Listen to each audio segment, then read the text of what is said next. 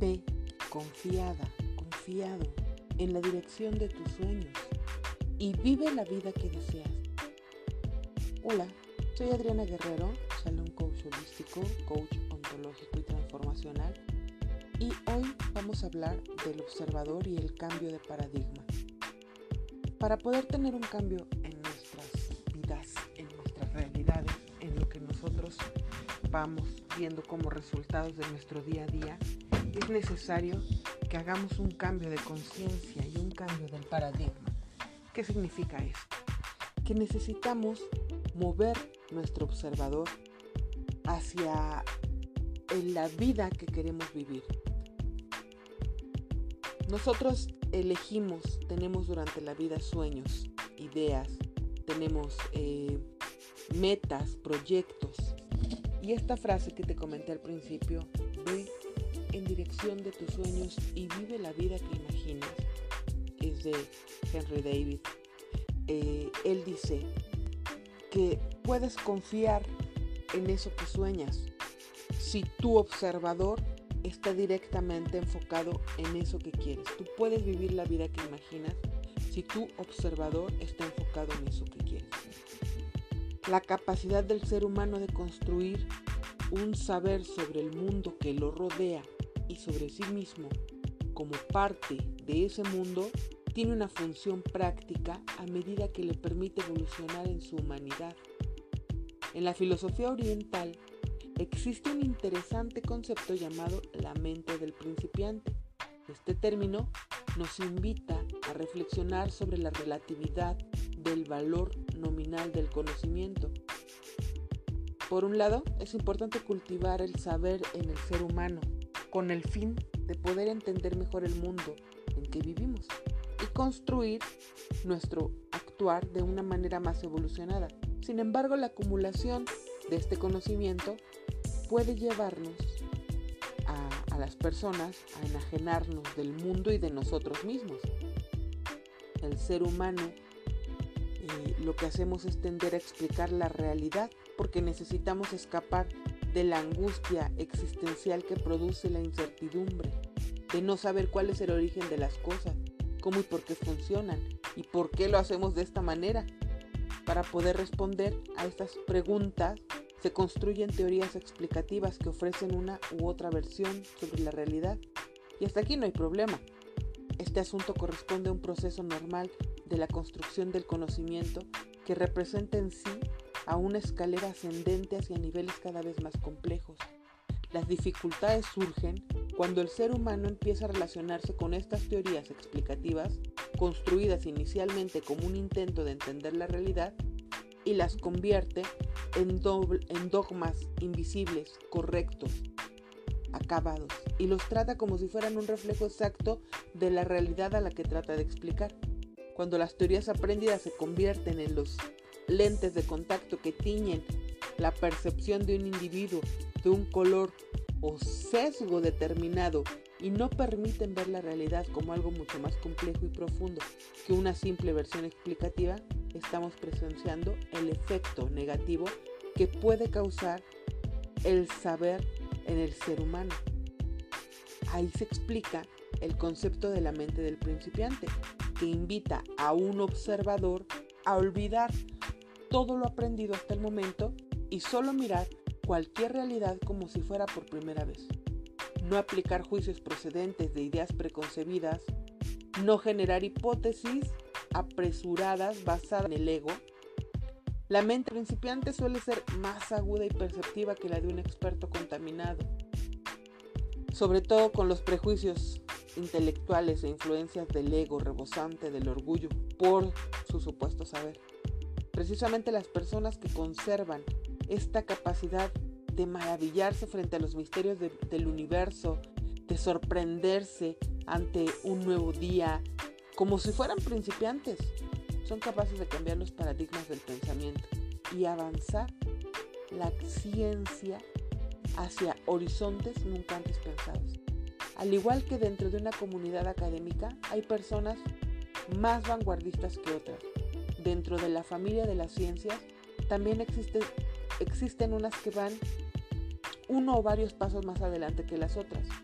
En este orden de ideas, la física cuántica es una ciencia relativamente joven, que no solo permite al ser humano avanzar hacia el futuro aceleradamente, sino que también representa un gran peligro para la zona de confort existencial construida con las teorías explicativas que ofrecen una visión positivista y reduccionista del mundo.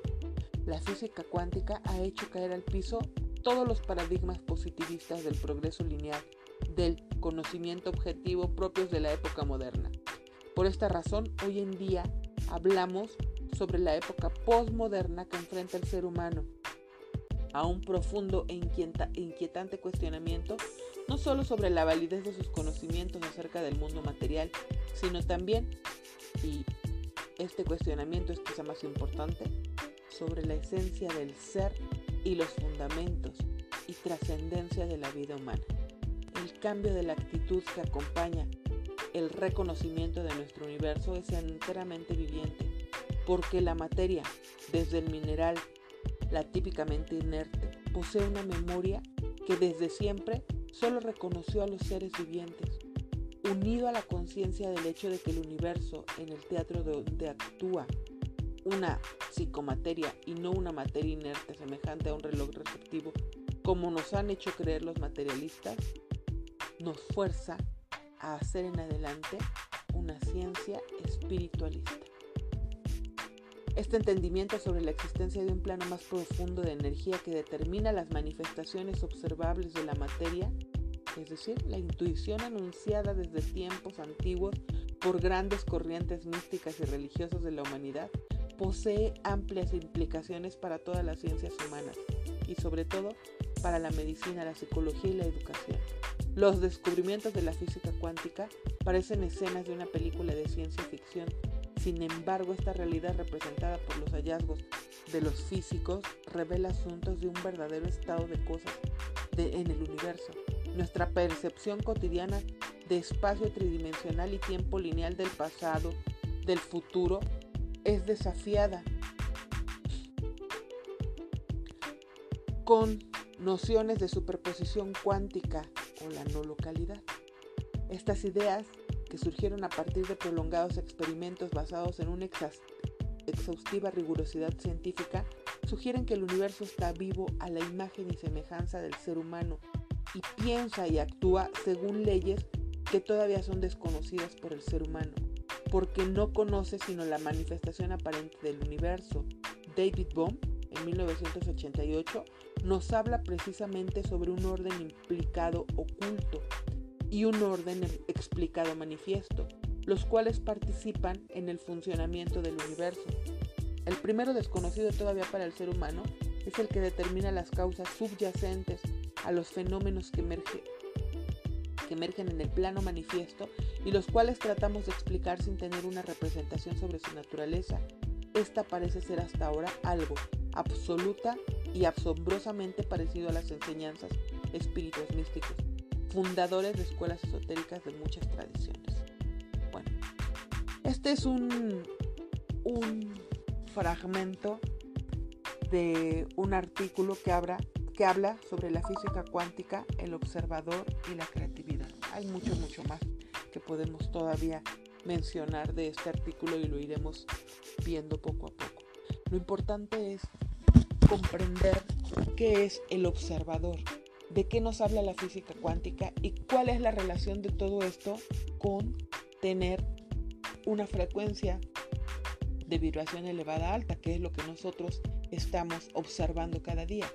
Hacemos esta observación de nuestra, de nuestra frecuencia de acuerdo a nuestros pensamientos, de acuerdo a nuestras emociones, de acuerdo a nuestras actitudes y de acuerdo a la realidad que vivimos.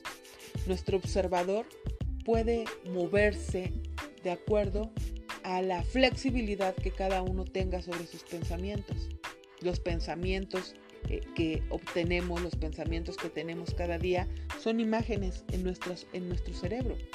Los sentimientos o las emociones se crean a partir de la bioquímica que estos pensamientos generan y estos por consecuencia crean la realidad que observamos afuera, crean nuestras acciones, crean nuestras reacciones afuera en el mundo es bien importante estar en un constante observador de nuestros pensamientos, de nuestras emociones, de las reacciones de nuestro cuerpo.